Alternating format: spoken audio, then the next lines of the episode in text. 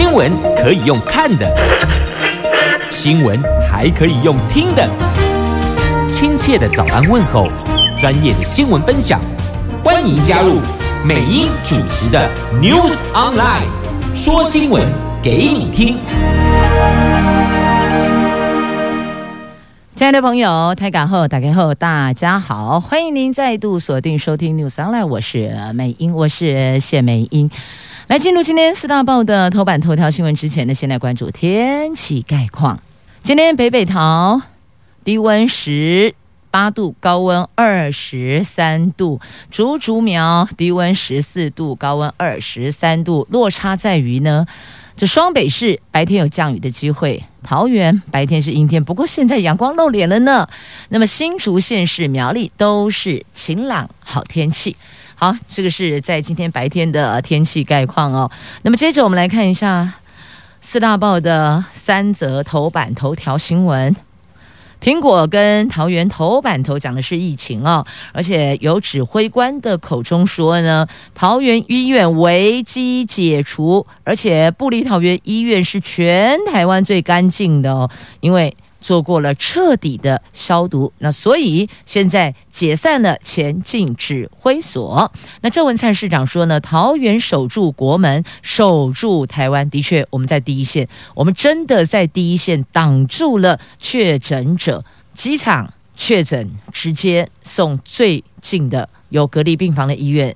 那就是我们桃园所属的医院，所以呢，是我们桃园守住台湾，是我们桃园守住国门呐。那全院三千零二十四个人采检都阴性，现在桃园医院可以说是全台湾最安全的医疗院所了。好，那中时头版头条是有关这个金融的话题哦，这粮商大炒汇呀，金管会出手了，央行闪电出手了。这德意志帮助外商跨国远汇赚汇差。几乎被撤照。我们现在严惩四家外影。自由时报头版头条，这笑脸男哦，喜欢玩那个疯狂换脸当大明星，有没有，个 app 啊？你在下载那个，然后就咻咻咻变变变。那小心这个 app 恐怕遭到中共建党假恐怖。这强制脸部辨识可以自动传送到中共去做监控，所以国安单位示警了，各自铺路，治安危机。中啊，好，就是四大报的三则头版头条新闻。我们逐一来看头版头的详细新闻内容。现在看的是布利桃园医院，现在全台湾最干净的医院。危机解除了，因此前进指挥所解散了。这布立桃园医院前进指挥所任务完成，危机解除。布桃可能是全台湾最干净的地方啊！这个话是陈时中说的哦。他说，布立桃园医院的员工跟病人的健保卡自主健康管理助记，从二月七号零点零时起取消了。布利桃园医院渴望在春节后恢复正常的运作。那桃园市长郑文灿，还有布桃的院长徐永年、前进指挥所的指挥官王必胜等，他三位出席记者会。那郑文灿强调呢，桃园不是疫区呀，不要。为桃园人贴了标签呐，那徐永年则起身鞠躬，代表医院向社会大众道歉，并感谢民众的包容、爱心与温暖。还有这段时间来，每天都有许多的物资涌入部立桃园医院哦，有即食品，有饮料，那也有一些其他相关的清洁用品，或是这个护手产品等等哦，都有哦。谢谢。大家对布桃的温暖。那蔡总统昨天也透过脸书表示呢，谢谢桃园这段时间，因为桃园市民的团结跟坚强，也因为郑市长带领市府团队积极应变和中央合作无间，所以身为总统的蔡英文，谢谢指挥中心和防疫国家队。特别是进驻指挥所的医师王必胜，农历新年快到了，桃园传来好消息，让我们更能够心桃俩好定，就唔惊啊！人讲诶，这个树头俩好定，就唔惊树背做红胎，对不？哦，就现在大家心都定了。那原来这段时间听闻的亲朋好友。向住在桃园的这些家人说啊，今年过年你们就不用回来围炉了啦，哈，在桃园自己围就可以了。那现在告诉你，同 OK 呀、啊，现在桃园是全台湾最干净的地方了。那郑文灿市长说呢，这次疫情震央在桃园，桃园站在防疫的第一线，从机场到医院到社区，确实我们桃园承担最大风险责任，但是也不能够因为这样我们就拒绝收治病患呢、总是要有地方，要有医院，要接受病患治疗嘛，因为确诊者并不等于。并不等同百分百的致死率，没有啦，很多确诊者都痊愈了。那我们桃园并没有拒绝收治哦。那桃园也因为这样守住了国门，守住了台湾。希望大家经过布利桃园医院的事件之后，能够给予我们所有医护人员最大的支持跟鼓励。布桃所暴露出的，其实是所有的医院、医疗院所医护人员第一线最危险的。他们都承担起来了，所以我们更要怀着一颗感恩的心、感谢的心啊！好，那当然，虽然不逃危机解除，但是呢，我们出门在外，无论是消费、访友、走春。都还是要戴口罩，保持社交距离呀！哦，啊，这是在今天的联合跟苹果头版头条的新闻。那预计春节之后，医院会逐步的恢复正常的营运呐。要向桃园说一声。守护防线，大家辛苦了！要向所有的医护人员说声谢谢你们。继续，我们来前进《中国时报》，看一下今天中时头版头条的新闻。这一则头版头在联合的头版下方也有报道。好，这个是银行啊，银行炒汇，帮粮商大炒汇，所以被央行逮到了。所以呢，央行闪电出手。严惩四家外银，这德意志银行是史上罚开闸最严重的哦。这史上最大的炒汇案财阀结果出炉了。中央银行昨天公布了炒汇粮商涉案外银的裁罚结果，其中德意志银行台北分行遭到废止新台币远期外汇，还有无本金交割新台币远期外汇交易许可，并停止办理所有涉及汇率的外汇衍生性商品交易两年。这个是创下了央行历年来最重的惩罚记录。那安智及奥盛银行台北分行。也停办 DF 以及 NDF 九个月，那花旗台湾银行则是停办 DF 两个月的时间哦，就是新台币远期外汇两个月了哦。好，那去年以来新台币汇率持续的攀升，那这跟好，呃，跟台湾的防疫成功是有关系，因为台湾的防疫表现确实很突出，因此新台币更成了热钱疯狂炒作标的，连跟台湾没有太多业务往来的跨国粮商。都来参几咖，假借交易大赚汇差。去年央行透过精简查出了八家粮商涉嫌炒汇，涵盖了 ADM、邦吉、嘉吉、路易达孚等四大粮商，更有六家。外银无视交易异常，协助粮商炒汇呀。这涉案的跨国大型粮商超过半数是二零一八年之后才在台湾设立的。他们说呢，是为了要拓展本地业务，要办理境内、境外农产品等大宗物资采购及销售业务。可是呢，在台湾只有。资金只有一家哦，他的资金一千万元，最低的甚至只有三十万元，这我就看不出来，你到底要在台湾采购什么农特产品啊？三十万块利息被背上，不可能只有三十万嘛，甚至连一千万的金额都不够，所以你一看他们所设立投资的金额，就知道这是假的，拢是假的，而且。这几家从二零一九年七月起大量预售新台币远汇，全年累计高达一百一十亿美金呢。这如果不叫炒汇，什么才叫做炒汇呢？假借说要购买农特产品啊，要办理我们境内境外农产品等大宗物资采购及销售，听到了没？大宗物资，我就不相信三十万元可以什么大宗物资，所以一看就知道有问题嘛。那协助炒汇的六家外银，渣打、摩根大通这两家在央行精简前就已经投案了。好，我承认，哦，这个叫什么？投降减一半是吗？好，那经过内部复审，发现往来粮商财报或是业务情况是异常的，所以主动停止跟他们承做交易，而且积极处理结清没有到期部位。央行考虑情节比较轻，所以去年十一月发出纠正函结案，因为这两家他们投案了。他们说内部审查发现有状况，这几家粮商有问题，所以呢，他们主动停止了。OK，好，那我们就给你纠正函结案，所以它是可以继续的乘坐 DF，也就是新台币远期外汇，还有 NDF，也就是无本金交割新台币远期外汇交易，所以并没有给他们做惩处，就是一个。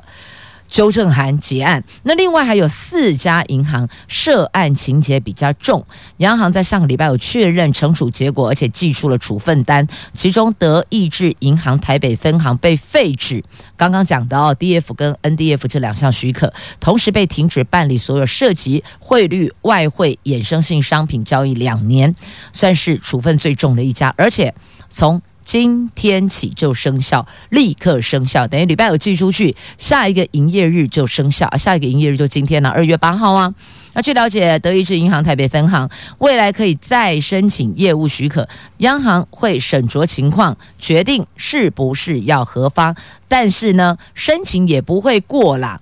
形同他们这两个区块啊，就被废照，就 DF 跟 NDF 被废照，加上两年内不能做外汇衍生性商品，这个跟撤销外汇执照相距不远，几乎就是四个字。不用玩啦，那还有安置、奥盛、花旗是暂停交易几个月，他们等于是都有做惩处。那国税局介入，粮商面临追税就责，好漂亮了，国税局来了，查税。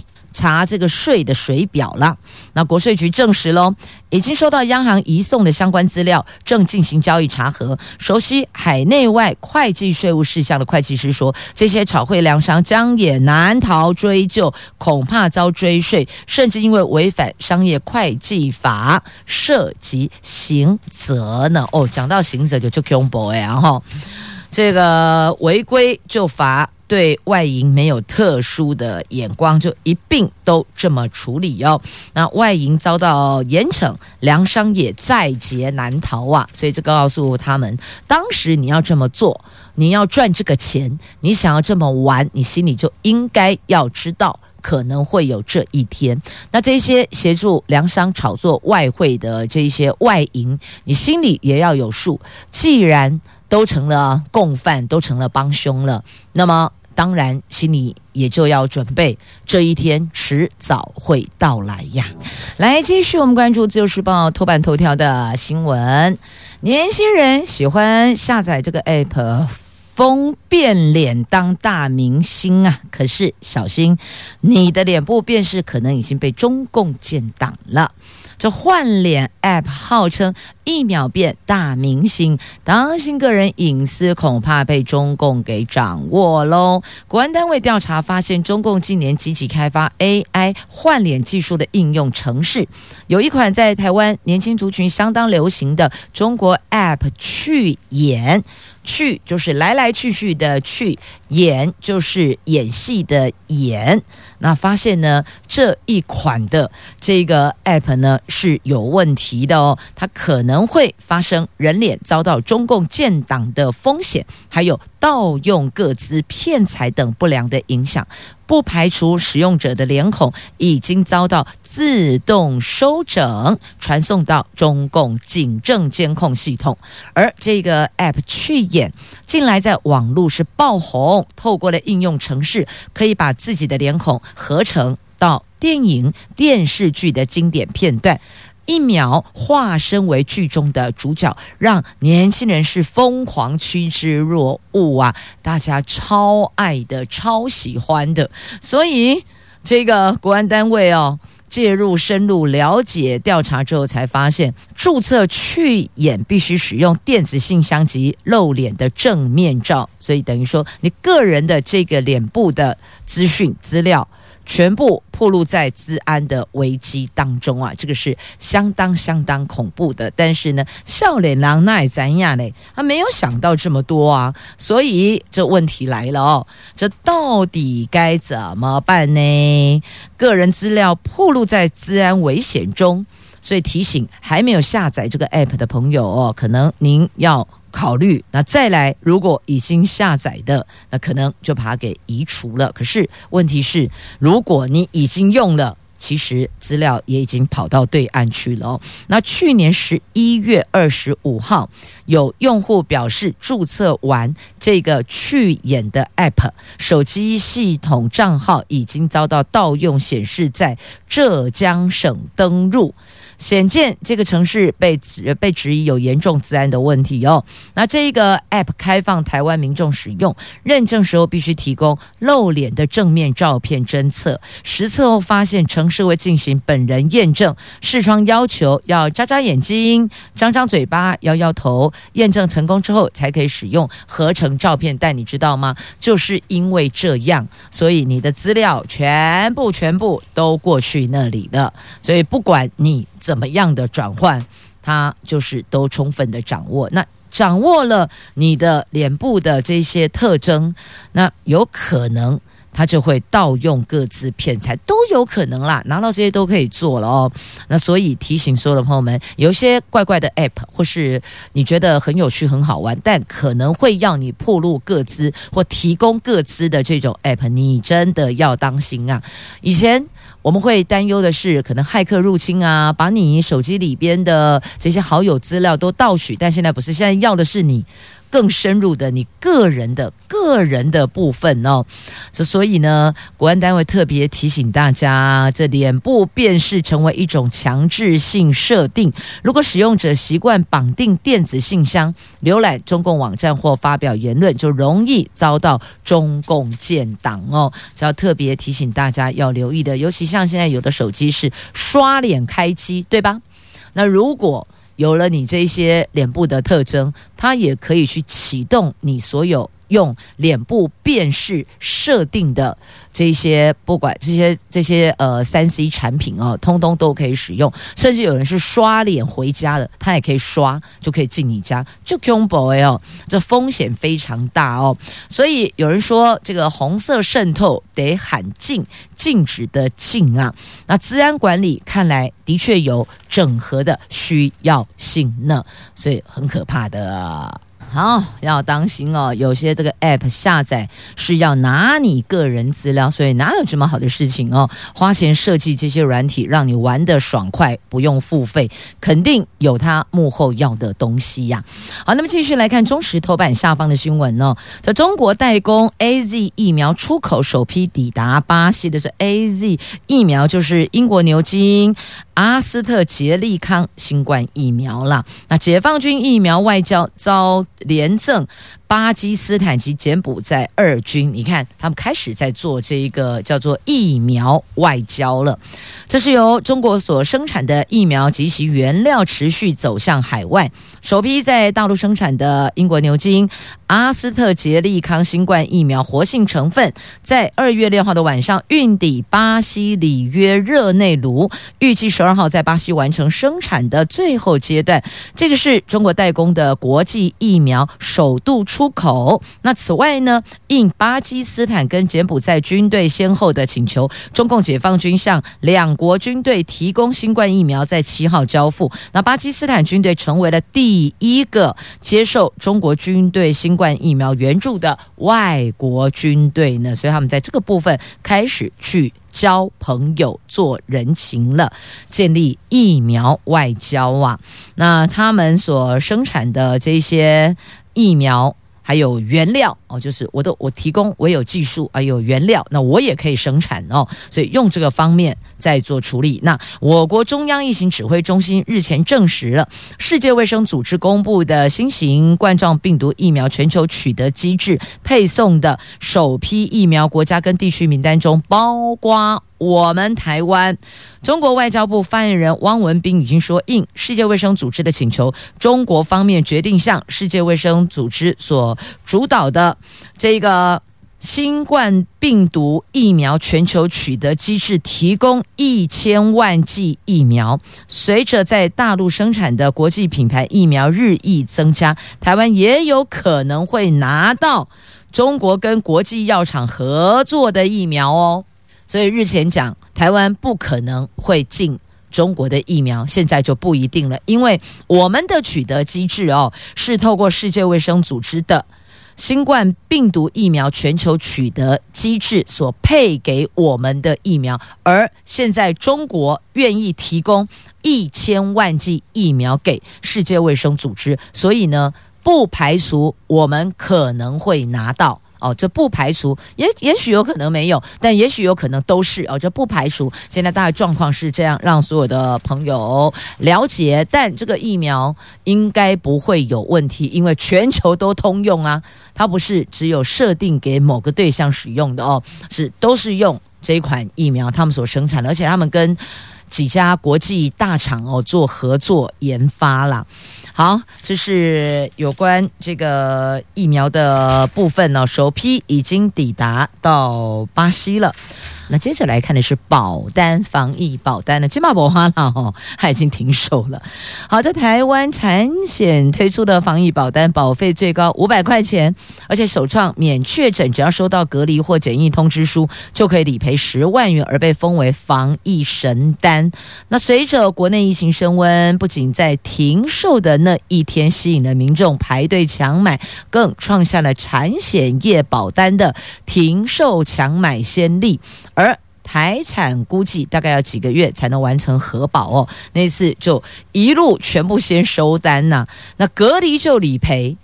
到目前为止还没有人申请哦，这这个两狗罢扣还记得吗？那时候本来刚开卖的时候是卖不动的，没有人买的。后来状况好像越来越严峻的时候呢，就开始有人买。而且重点是哦，它不一定要到确诊，你只要收到隔离或检疫通知书就理赔呀。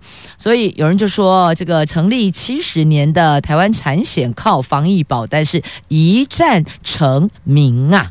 好，这是防疫保单，您买了吗？听说很多人都买了哦。那不管这个保单是否最后有人在算说啊，到底这个谁得利呀？是产险公，是保险公司呢，还是这个保护哦？不过说真的，保险我们都是希望哦，买了备而不用。因为一旦有理赔，就表示产生了保险内容嘛，所以就希望都不要动它哦。希望这个保险只是买个心安，我们都不要有这种状况发生啊。好，那继续来看《自由时报》头版下方的新闻：这台湾毒王黄大章判刑二十年，他走私史上最高的毒品，价值百亿元呢。国际毒品集团首脑黄大章搭乘缅甸政府的军用小飞机，游走东南亚金三角交易毒品，如同电影的门徒的翻版呐。然后再透过渔船船长黄胜雄兄弟运毒，检警逮捕了黄大章等八人，查获了史上最大量的海洛因及安非他命毒品。屏东地院依运输一级毒品罪判刑。二十年，共犯也是八年到十八年的徒刑，所以这个刑都判得很重。也预请大家千万不要以身试法，而且毒品强害的不是只有吸毒的那一个人，而是整个家庭。一旦没有钱买毒，他什么事都做得出来；一旦毒瘾发作，他是六亲不认的。所以这里就恐怖以后，毒跟赌这两个是碰不得啊。那运毒、贩毒、走私毒品这些刑期都判很重，也吁请所有的朋友们要当心，要留意，千万不要误触法网。再来，我们关注的这个是印度冰川断裂，撞毁了大坝溃堤。恐怕有一百五十个人罹难呢。这印度喜马拉雅山的南达德维冰川，在二月七号的早上无预警的断裂，撞向大坝后导致溃堤，大量的灰尘、石头跟水顺着雪崩往下游河谷冲刷，附近的水力发电工程的工作人员，还有在河边寻找柴木或是放牧者，可能都已经被冲走了。官员指罹难人数恐怕多达一百五十人呢。好，那再来关注的这个是在《自由时报》头版的这一则图文呢。这过年走春可以到这里来哟。这位处高山区的茂林国家风景区，面积将近六万公顷，拥有高山溪谷、壮丽瀑布、主题吊桥等观光资源。其中呢，新这个叫做新威森林公园，它拥有长两公里的桃花心木步道。每年的三月到六月，这整个它的叶子转红黄的时候，步道风光更是如诗如画，你仿佛走入图画当中啊，美不胜收。那每年的十一月到隔年的二月，百万只的紫蝶斑。紫应该是紫斑蝶了，百万只的紫斑蝶挥舞着紫色的翅膀，到南台湾的大武山脚下避冬。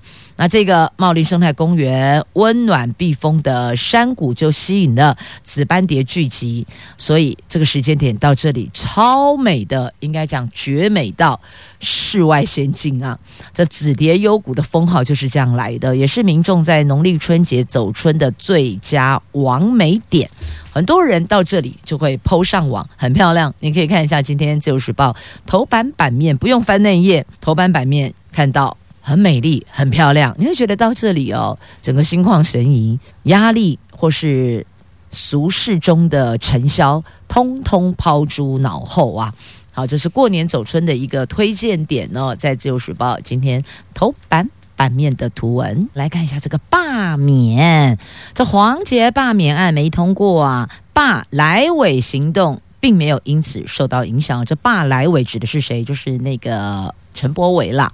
那罢免台中立委陈柏伟正式启动，这个叫做 “Thank you” 总部，有没有常都这样子啊？Thank you，拜拜。是吧？那今天下午将正式向中选会提案，并提交第一阶段领衔人名册。如果接下来的罢免程序按表操课，依照时程推估，罢免案投票时间最晚可能会落在九月中旬以前，时间跟八月二十八号公投日接近。罢免投票能否合并反莱猪公投，引人瞩目啊！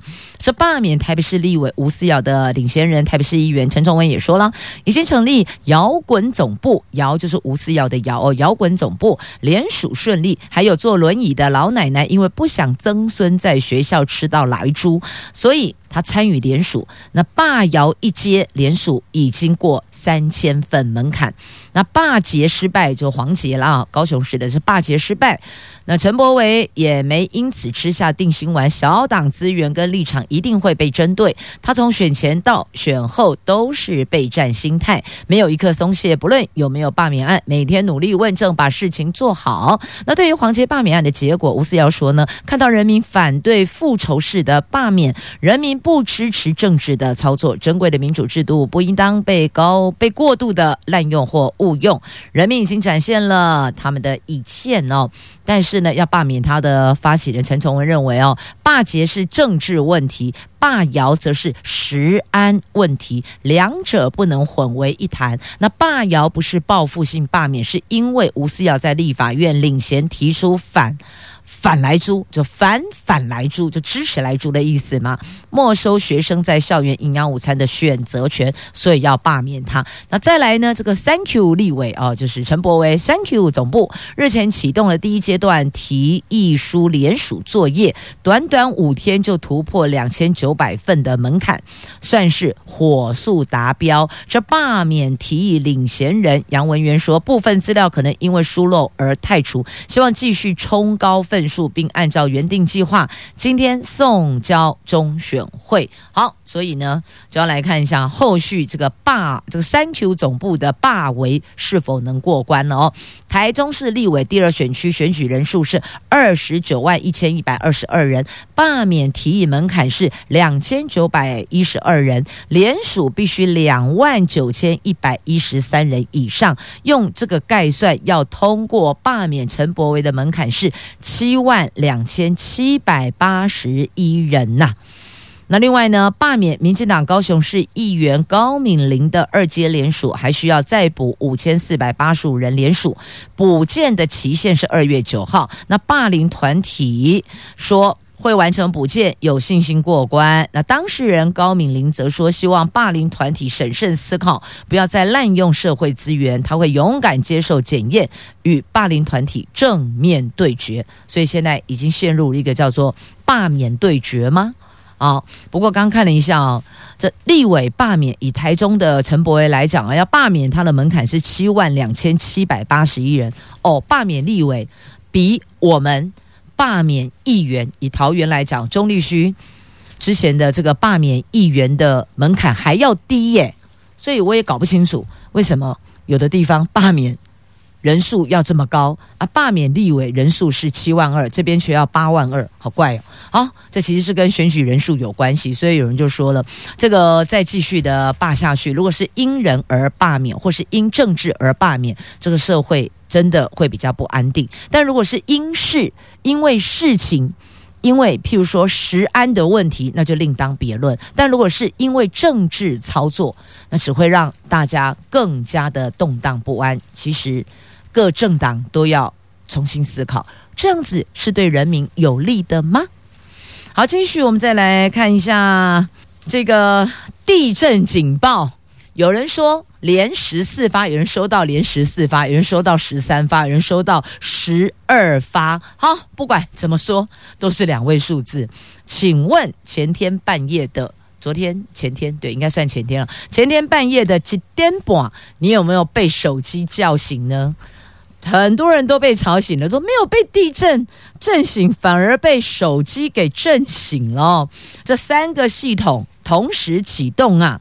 这在昨天的凌晨，其实就前天的半夜啦，一点三十六分，台湾东部发生规模六点一级的地震，所以呢，有十几则国家级警报连环推送，不少收到警报的民众深夜惊醒。气象局回应，为了符合治安法的要求，今年初再采购了两套警报系统，但因为参数没有设定完全，导致三套系统警报不断修正数据，发送警报。不过数据已经及时修正，未来发生没被地震摇醒，先被警报震醒的几率将大幅的降低呀。所以，请问您当天有没有被叫醒？有很多人哦，醒了哦，地震。有没有在摇？哎，有人觉得有在摇，然后停了之后，一会儿又来连发加恐怖呢。有人说连发十四道警报，有人说十三，有人说十二道警报。好，这不管十四、十三还是十二，这个都超越了南宋的岳飞十二道金牌，不是吗？对啊，那时候岳飞一天收这个皇帝十二道金牌，要他回去。你看。这边也有十二道警报啊！来看一下这个财经相关新闻呢、哦。晶片抢货潮可能会延烧到明年哦。联电共同总经理王石说，手机、电脑、车用都在抢产能啊，现在是供需失衡。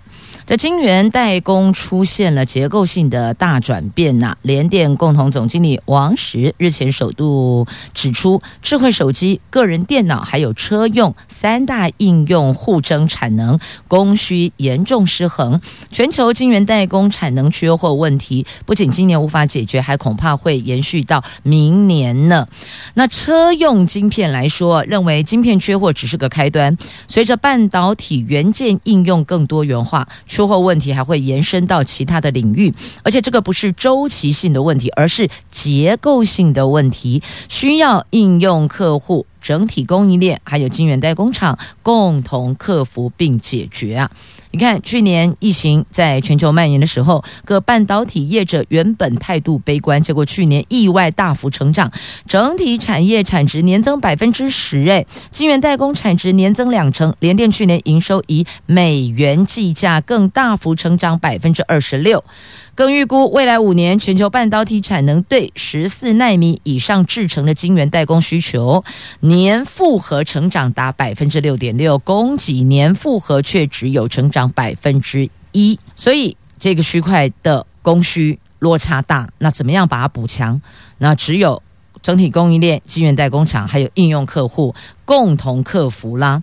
那像去年半导体产出产业出现了意外大幅成长，主要是全球性结构调整。首先是五 G 加速发生，四 G 推进到五 G，不只是手机出货量增加，半导体元件数量也大幅提升，带动晶圆需求大概增加百分之三十五。哎，那再来疫情。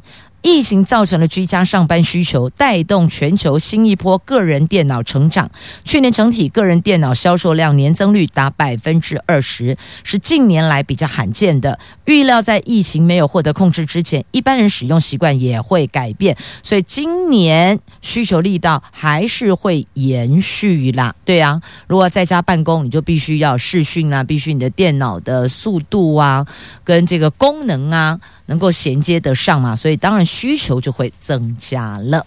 好，再来我们关注的这个是社福蟑螂，您有听过吗？或许您常听闻过社福蟑螂，简单讲哦，就是帮弱势家庭申请代办的意思。代办公务部门或是一些呃民间的社福团体所给予的这些布施啊，或是捐赠啊，但是他必须要收取服务费，收取佣金啦。那像社福蟑螂。赚施棺佣金，施就布施的施，棺是棺木的棺，布施佣金这一块翻来翻去，法条还真的是无法可管呢。而他们专找街友弱势户委托代办，再抽成，也也帮豪宅人家申请丧葬补助呢。李垮，这个豪宅人家为什么还要申请丧葬补助啊、他们就说：哎，有人要好心帮忙申请就申请啊，亦或者说啊。不申请白不申请，可是能不能把资源留给真正需要的边缘户、边缘人来使用呢？那为什么会有这个施棺不施棺木啦？因为有宗教信仰认为捐棺木、捐棺材可以驱邪避疾啊，驱邪避凶、保平安，可以远离病痛。那过去勾炸马屋捐棺木积阴德。所以呢，其实有社福团体只要一公告说我们现在需要施棺捐献啊，就是我们需要有人愿意来捐棺木，很快不用一个小时，马上就有人认捐认献哦，我愿意愿意贡献。有人是为了改运呐，有人是默默行善。所以到底出发点是什么啊？不知道，不一而是。但的确有很多人认为说啊，可以改运，可以积德，所以抢着要认捐。但哦。要积德，其实平常存好心、说好话、做好事，那也是积德啊。你扶着老太太过马路，这也是积德啊。你看到小朋友危险的要冲出马路，你把他拦住、抱住、护住，这也是积德啊。所以不一定。一非得做某项特定事件才叫做积德啦，或是平常针对一些社福团体，你固定的捐书，这也是积德啊，都是。总之，做好事、存好心，这都是积德啊。好，不过社福蟑螂还真的是看准了这一环，的确从中游走，但是呢，没有法条可管呐、好，再来，这无法条可管吗？有。动用私刑，这个就不对了哦。或许您还有印象，日前在高雄有一名高职女生被霸凌，是吧？还有没有印象？那这事情引起了高雄市长陈其迈超级的震怒、震惊、震怒，要严办。校长记忆大过了哦。好，那这个当事人第一个赏巴掌的这个男生被约出来，向这个。被害的女生道歉，那被害女生离去之后呢？这一名施暴者这个男这个男性哦，当时赏第一个巴掌，先动手的是他，接着别的女生再动手赏巴掌，连甩九个耳光嘛，还泼饮料等等的，然后泼上网这件事情。那这个男生呢，被乡民动私刑，把右手都给打断了哦，而且还说见一次打一次啊，在这里也要预警哦，这牵涉到法律的事情，还是交由法来解决吧，动用私刑。这个就不对了。结果二十个人里边有十六个人被警察找到了，这分别了解状况，发现这十六个人几乎彼此不认识，就是一股正义感使然，叫做私刑正义呀、好，继续，我们再来，然后要预醒大家啊，呼吁大家还是不要动用私刑哦。好，来，再接着要送上的新闻是呢，桃园的长照跟社福机构二月十号开始恢复探视，不过有一天。限访视一次，每一组的访客人数不可多于三人，就最多就是一到三人的意思哦。那市政府在年后将提出各行业的振兴方案，毕竟桃园这一波事情也真的是伤很重，桃园人都被贴标签了哦。这住在外县市的亲友朋友都跟你说，我们电话联络就好，顶多视讯，你看多受伤啊。好，再来要关注的是天气概况啊。小年夜雨势明显，也就是后天对吧？后天小年夜，然后再来除夕嘛。啊，后天开始放假喽。有朋友今明两天拿特休，其他从前天就开始休年假了哦。那么昨天各地多云到晴，那有地区中午还标出了三十一度的高温呢。那再来中南部的空气品质并不好哦。那所以。对于在呼吸道上面比较脆弱的朋友哦，记得外出一定要戴口罩，而且中南部的空气品质到了红害等级呢。那再来，我们要关注的是到礼拜三、礼拜四、礼拜三小年夜。降雨会转趋明显，礼拜四除夕下半天雨势才会趋于缓和。那环保署则提醒大家，今天、明天这两天中南部的空气品质还是不好的，敏感族群应该减少外出啊，要提醒大家要多多留意。好，空气品质不好，外出戴口罩，一来防疫，二来够给空哦。再来，要谢谢朋友们收听今天的节目，我们明天空中再会了。我是美英，我是谢美英，祝福你有愉快而美好的一天，明天再见喽。